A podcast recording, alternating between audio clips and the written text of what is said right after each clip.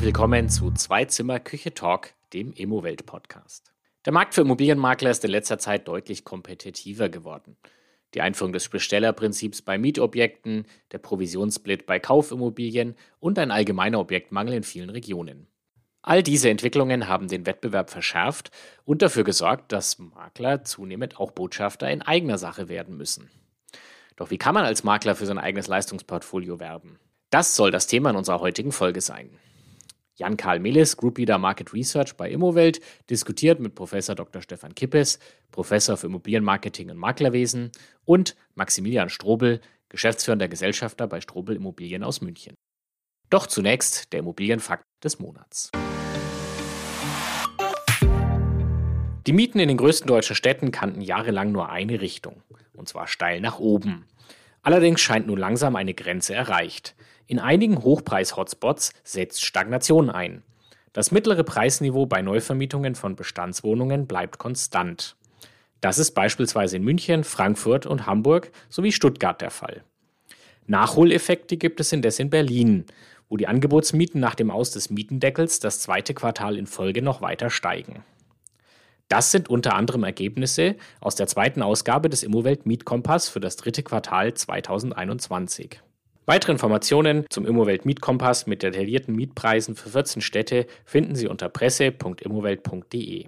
Einen Link zur Untersuchung finden Sie auch im Beschreibungstext dieser Folge. Mein Name ist Jan Kamelis, Group Lead Market Research bei Immowelt und ich spreche heute über ein Thema, das in der Immobilienwirtschaft von immer größerer Relevanz wird, nämlich das Thema, wie werden Makler zur Marke. Der, der Wettbewerb für Makler ist in den letzten Jahren immer kompetitiver geworden. Da stellt man sich dann natürlich die Frage, nicht erst seit gestern, sollten oder müssen Makler nun viel aktiver in der Eigenvermarktung ihrer Dienstleistung werden? Wenn ja, wie betreibt man eigentlich Image- und Kundenpflege möglichst effizient? Stichworte sind da soziale Netzwerke, Nachkaufmarketing, aber auch Bewertungstools im Internet. Da gibt es ja mittlerweile mehr als genug Instrumente. Doch wie nutzen Makler diese überhaupt und welche sind sinnvoll?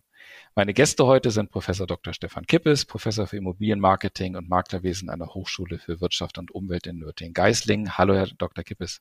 Ja, grüß Sie. Servus, Herr Meles. Auch mit dabei freue mich ganz besonders Maximilian Strobel. Er ist studierter Immobilienökonom, IREPS und geschäftsführender Gesellschaftler bei Strobel Immobilien. Das Familienunternehmen vermarktet seit 1925 Objekte in München und Umgebung. Grüße Sie, Herr Strobel. Guten Tag, Herr Meles. Das ist ja schon mal eine ganz schön lange Zeit. Deshalb gleich mal die erste Frage an Sie, Herr Strobel. Sind Sie eine Marke? Ja, ich denke, die Kunden nehmen das auch so wahr äh, ist natürlich für uns ein großer Wettbewerbsvorteil, aber es ist auch nicht schon immer so gewesen, sondern wir arbeiten da auch ständig dran. Der Wettbewerb in München unter den Maklern ist natürlich groß, auch in der Akquise. Man, man muss immer präsent sein und äh, da auch die Marke weiterhin aufbauen und neue Ströme aufnehmen und sich da äh, zeigen, denke ich, sonst äh, wird man in Zukunft nicht mehr da äh, mitspielen können. Er gibt es noch nicht seit 1925, äh, aber auch schon seit ein, zwei Jahren forschen Sie ja schon im Bereich des Immobilienmarketings. Vielleicht mal ganz kurz als Aufschlag, wie wichtig sind Bemühungen, als Makler eine Marke aufzubauen heute? Tja, ohne geht's gar nicht. Letztendlich, äh, diese Immobilienmaklertätigkeit ist für den Kunden sonst eine völlig austauschbare Veranstaltung. Der Engpass für die meisten Makler ist die Akquise. Da ist die Markenbildung essentiell.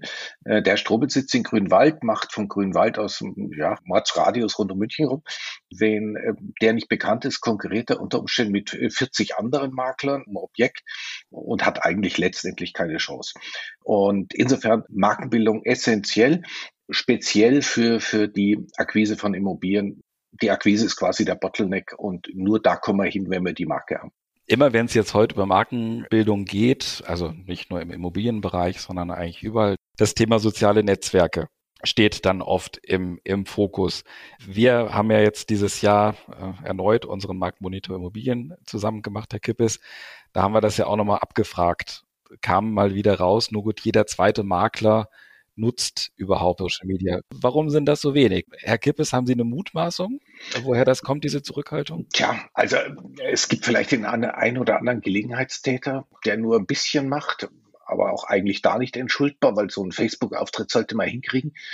Das könnte ein Grund sein. Dann sieht der eine oder andere natürlich die, die Kosten, wobei die Kosten im Vergleich zu anderen Marketingmaßnahmen verschwindend gering sind. Und vielleicht traut sich der eine oder andere nicht. Aber das ist eine Generationfrage. Allerdings, mein Gott, diese, diese sozialen Netzwerke gibt es jetzt auch schon 10, 15 Jahre. Also insofern äh, eigentlich nicht erklärbar. Es ist fahrlässig, wenn man sie nicht nutzt. Herr Strobel, Ihrem, Ihrem Aufschlag habe ich jetzt mal entnommen, Sie nutzen es. Hätten Sie eine Idee, warum Maklerkollegen es nicht nutzen? Für uns war die Entscheidung vor einigen Jahren einfach ganz klar, uns da ähm, eine eigene Community aufzubauen.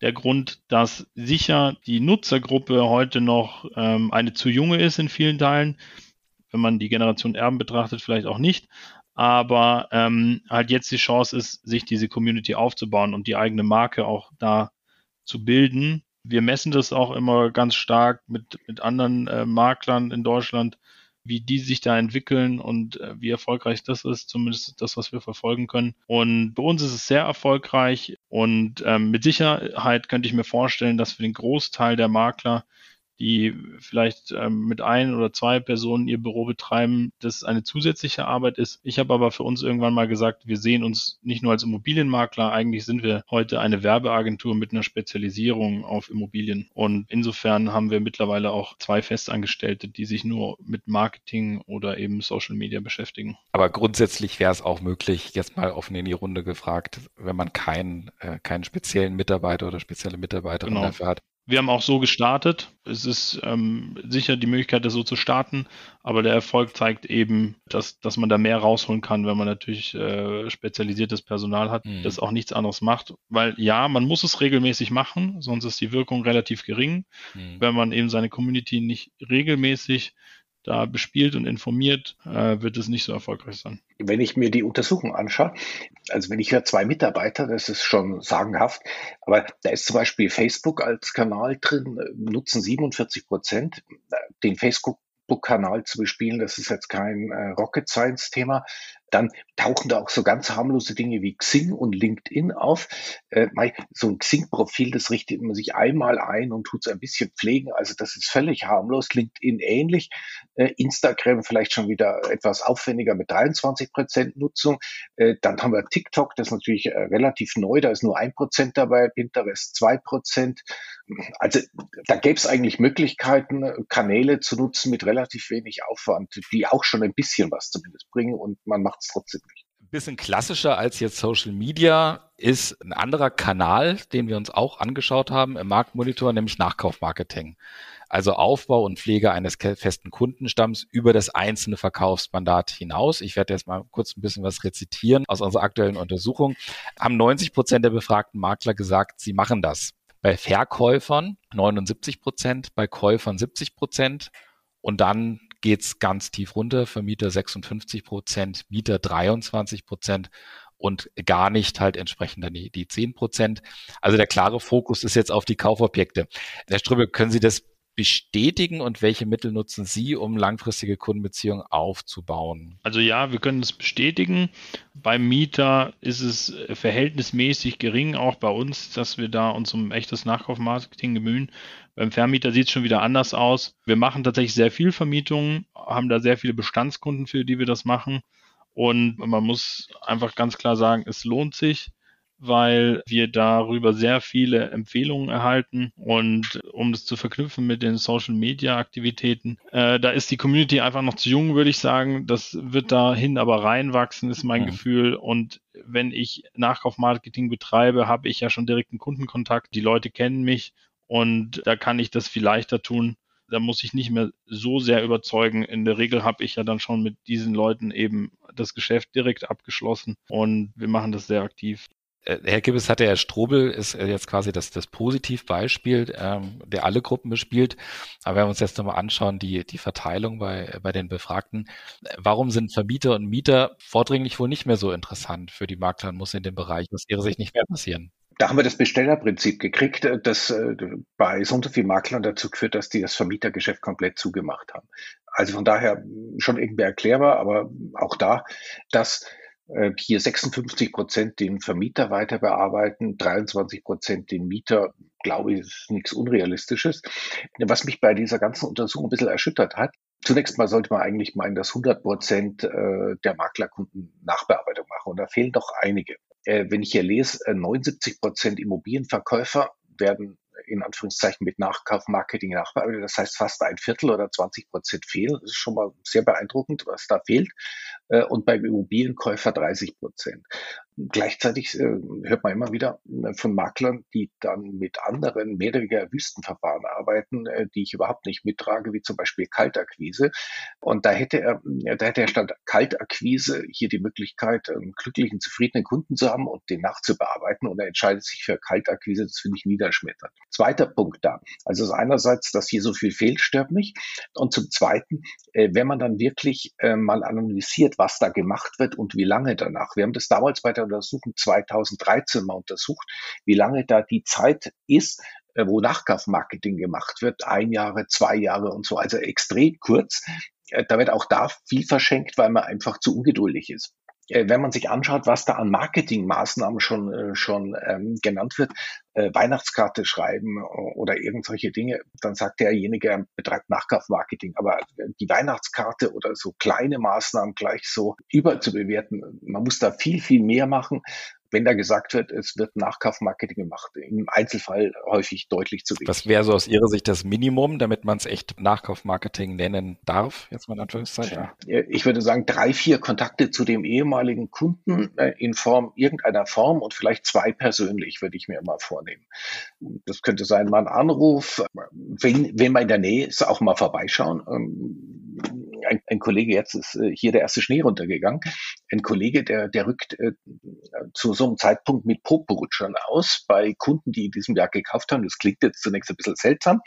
Äh, klingelt dann bei den Leuten, sagt, jetzt ist die Schneezeit äh, losgegangen und er wollte einfach für die Kinder äh, so, so Poporutscher abgeben. Und äh, damit ist er im Gespräch. Das ist eine nette Maßnahme und damit macht man nichts kaputt, sondern kommt relativ stark an die Leute ran. Also nicht nur die Weihnachtskarte oder Geburtstagskarte oder äh, am allerbesten ist dafür für mich äh, von diesen Karten dann wenigstens schon der Jahrestag des Hauskaufs, Verkaufs oder so, was auch immer.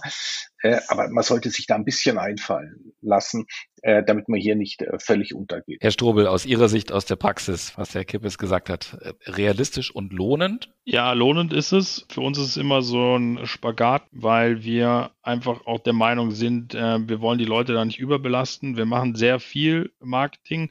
In der Regel versuchen wir so zwei bis drei Aktionen pro Jahr zu machen. Sag ich mal, die Immobilien, die wir vermarkten, in der Regel haben die eine Haltedauer von größer 10, eher 20 Jahren. Mhm. Äh, da ist es natürlich über die Zeit eher wichtig, da an den Kunden dran zu bleiben, aber so viel verändert sich dann da in der Regel nicht. Da haben wir lokal einfach eine Community und aufgebaut, die halt verschiedene Werbemaßnahmen dann auch wahrnimmt. Ja? Also mhm. direkte Werbemaßnahmen, aber auch große Plakatkampagnen, die dann vielleicht auch ein bisschen provokativ ähm, nach außen wahrgenommen werden. Und da merken wir dann auch wieder Rückläufe und werden darauf angesprochen von den Kunden und so. Und das ist eigentlich sehr angenehm, ja weil ich da Haltedauer höre, das ist natürlich richtig, Haltedauer ist 15 bis 20 Jahre, aber man macht es ja nicht nur, um den Folgekauf mit den gleichen Leuten hinzukriegen, sondern man möchte letztendlich Image bilden, man möchte im lokalen Bereich bekannter werden, man möchte Cross-Selling machen, man möchte eine gute Google-Bewertung haben. Man muss das relativ äh, breit sehen, was man da alles bewirkt. Ja, und ich glaube, man muss auch so ein bisschen differenzieren, weil wir haben Einige internationale Kunden sind noch nicht so gut integriert und aber mit den Kindern und Schule geht es ja dann immer recht schnell. Aber manchmal versuchen wir die auch, dass wir die irgendwie einmal im Jahr zusammenbringen, ja, können dann auch viele Probleme untereinander austauschen und sind da eigentlich sehr dankbar hilft auch, sich da so ein bisschen zu positionieren in der Ecke. Ja. Jetzt haben wir mir auch gefragt, wie hat sich das entwickelt? Das letzte Jahr, die letzten fast zwei Jahre waren ja sehr herausfordernd für uns alle, natürlich auch für die Immobilienvermarktung, die ja auch ganz stark vom persönlichen Kontakt lebt. Aber äh, trotzdem mal gefragt, haben Sie die, die Nachkauf-Marketing-Bemühungen intensiviert? Das haben nur 25 Prozent der Befragten gesagt.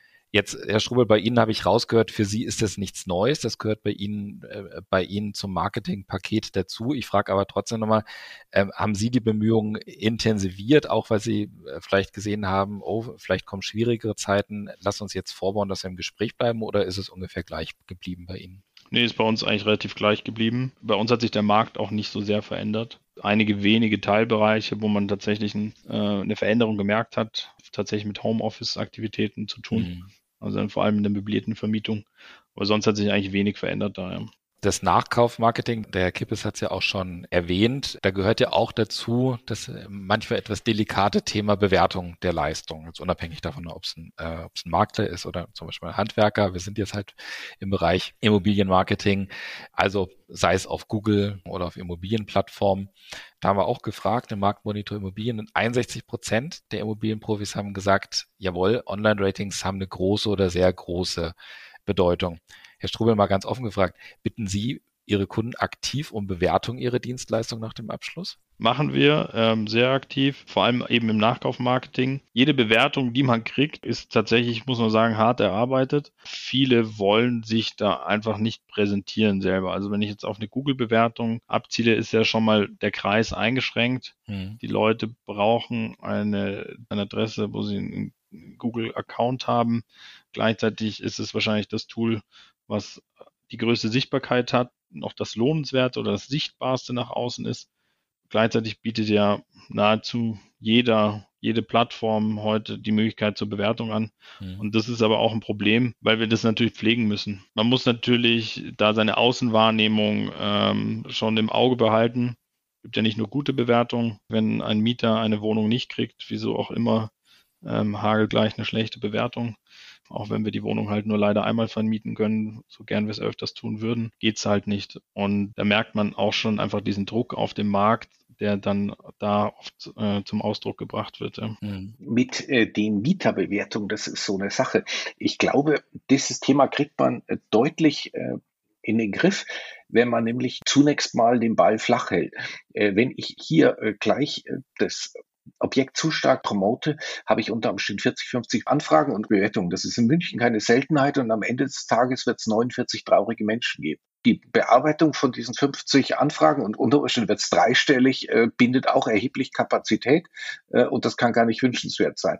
Also bei Mietgeschichten bin ich der Meinung, Maßnahmen, die am Objekt ansetzen, ein günstigerer Weg, weil es mir einfach zu viel Interessenten generiert, die am Ende des Tages traurig sind. Ja, oder eben zur Bildung der eigenen Marke. Also wir nutzen so Objekte sehr oft eben über unsere eigenen Kanäle auf Instagram und so weiter. Und da hilft es natürlich, äh, die Marke zu bilden. Jetzt nochmal zum, zum Generellen zurück. Herr Kippes, aus Ihrer Sicht die, die Relevanz von Bewertungsplattformen, wie würden Sie die einschätzen? Und sollten Makler allgemein aktiver mit diesen Systemen arbeiten oder überwiegen da die Nachteile? Also die, die Bewertung ist extrem wichtig. Wir alle nutzen diese Bewertung extrem oft.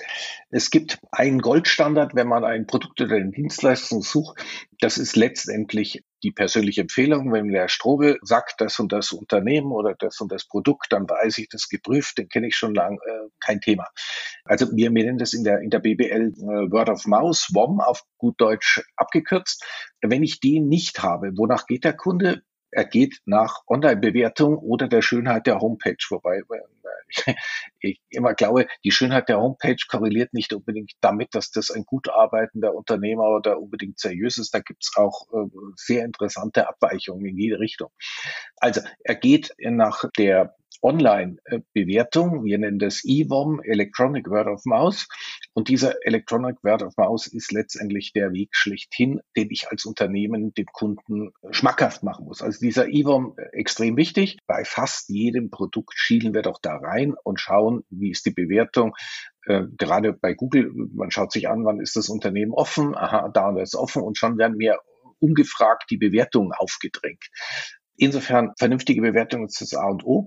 Äh, wir haben einen Markt, der extrem umkämpft ist, speziell bei der Auftragsvergabe. Also wenn ich einen Makler suche, äh, und da gibt es doch überhaupt keinen Grund, wenn ich eine Fünfer-Skala habe und fünf sind die äh, Bestnoten, gibt es doch keinen Grund, einen Makler mit einer Dreier Bewertung äh, zu nehmen, sondern dann suche ich mir unter den Vierern einen aus. Jetzt ist uns allen klar, bei diesen äh, Bewertungen wird viel getrickst und ich sage es mal offen beschissen. Aber wenn hier eine vernünftige Stückzahl da ist und wenn ich die Kommentare lese, auch dann ähm, kommt man zu einem vernünftigen Bild. Also insofern, diese Bewertungsthemen müsste eigentlich eines der wichtigsten Themen für ein Immobilienunternehmen sein. Und drum, äh, wir haben das jetzt zweimal in dem Marktmonitor Immobilien abgefragt. Zweimal waren das eigentlich äh, für die Bedeutung des Themas relativ mäßige Antworten, dass sie was gemacht haben. Mhm. Jetzt haben Sie es auch nochmal angesprochen, Herr Kippes, der, der Markt ist umkämpft. Jetzt mal abseits von den Themen, die wir jetzt besprochen haben, würde mich mal interessieren, vielleicht zuerst von Ihnen, Herr Strobel, was sind aus Ihrer Sicht die, die wichtigsten Instrumente der kommenden Jahre, um als Makler erfolgreich eine Marke nicht nur aufzubauen, sondern diese auch erfolgreich zu halten? Man muss sich, glaube ich, als Makler sehr bewusst sein, wo will man die Objekte vermarkten oder akquirieren und sich dann eben da auch wirklich um die Aufträge bemühen, da eben auch seine Eigentümer zu kennen. Und dann sollte man, denke ich, ein sehr gutes äh, CI haben nach außen, also sprich ähm, schon mit dem Website-Auftritt äh, mal angefangen, dass der funktioniert auf dem Handy und ähm, eben auf dem Desktop. Ich glaube, 90 Prozent aller Aktivitäten bei uns äh, finden mobil statt, wenn wir das messen. Das wird immer mehr. Äh, die Desktop-Anwendung ist gar nicht mehr so groß. Ja. Und da drumherum gespannt natürlich, je nach Budget kann man jetzt äh, schauen, was man macht. Ja, also Google AdWords, Instagram, Facebook, LinkedIn ist noch nicht so viele Möglichkeiten da, obwohl es sehr interessant wäre, eigentlich Werbemaßnahmen da auszuspielen. Xing hat eigentlich auch einen anderen Hintergrund. TikTok ist, glaube ich, die Zielgruppe noch zu jung, für uns zumindest. Es ist jedem äh, die Fantasie selbst überlassen, wo er seine Zielgruppe sieht und wie er sie erreichen will. Und dann wird man sicher erfolgreich sein und seine Dienstleistung äh, da auch verkaufen können. Herr Kippes, was, was sehen Sie als die wichtigsten Instrumente? Ja, das war schon sehr viel. Also Farming ist ein Lieblingsthema für mich. Da bin ich der Meinung, das ist äh, das Ding schlechthin. Äh, dann äh, diese Bewertungsportale, die wir in meinem Marktmonitor äh, abfragen, für mich ganz, ganz wichtig für die Markenbildung. Ähm, da sollte man richtig Gas geben, dass da richtig Stückzahl äh, an Bewertung da ist. Und ansonsten überlegen, wo die Zielgruppe ist und dann die entsprechenden Kanäle sich raussuchen, bespielen. Äh, lieber ein, zwei Kanäle weglassen, als, kleine Firma nicht, äh, nicht fünf Kanäle oder sechs bespielen, sondern lieber das Zeug nehmen, was wirklich zu mir passt. Äh, und vor allem, wenn ich den Kanal bespiele, muss der Qualitätsniveau haben. So drittklassig bespielte Kanäle sollte man in Ruhe lassen, dann lieber weniger. Man sollte sich fokussieren äh, auf dann, wenn man klein ist, auf, auf vielleicht zwei Kanäle und dann vielleicht noch ein kleines Xing-Profil, wobei das würde ich mir eigentlich immer gönnen. Und dann sollte es bitte gewesen sein, aber die sollten wirklich toll sein. Nehmen wir mit, da steckten jetzt zu 90 Prozent die, die digitalen Kanäle drin. Nein, Farming hat beides. Genau, das sind jetzt die 10 Prozent, die ich immer unter den Tisch fallen. Ja, die werde ich schon ein bisschen höher okay danke Ihnen wirklich für dieses, für dieses interessante Gespräch. Äh, viele spannende Punkte dabei. Wir haben am Ende unseres Podcasts die sogenannte Schnellfragerunde. Ich lese Ihnen gleich jeweils Begriffspaare vor und ich würde Sie bitten, ganz spontan zu antworten. Wenn Sie möchten, können Sie es kurz erläutern, müssen Sie aber nicht. Einfach damit unsere Zuhörerinnen und Zuhörer Sie auch noch mal ein bisschen besser kennenlernen.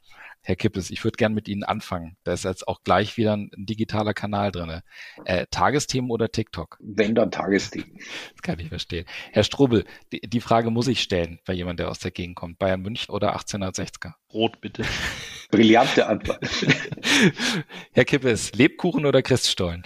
No, Lebkuchen. Herr Strubbel, Leberkässemmel oder Döner? Leberkässemmel. Herr Kippes, gegen den Winterblues, Skifahren oder Strandurlaub? Äh, eher Strandurlaub, ich habe das Knie kaputt. Alles klar. Der Strubbel, zu guter Letzt, wenn es wieder geht, Biergarten oder Staatsoper? Ich glaube eher der Biergarten, da kann man die Sonne genießen. Staatsoper ist immer so dunkel. Das kann ich auch sehr gut verstehen, vor allem jetzt in der kalten, dunklen Jahreszeit. Ja, dann bleibt mir noch übrig, Ihnen für das Gespräch nochmal zu danken. Hat mir sehr viel Spaß gemacht und freue mich, Sie vielleicht in einem späteren Podcast hier nochmal begrüßen zu dürfen. Tschüss Ihnen beiden. Ja, danke, Servus. Danke, Wiederschauen.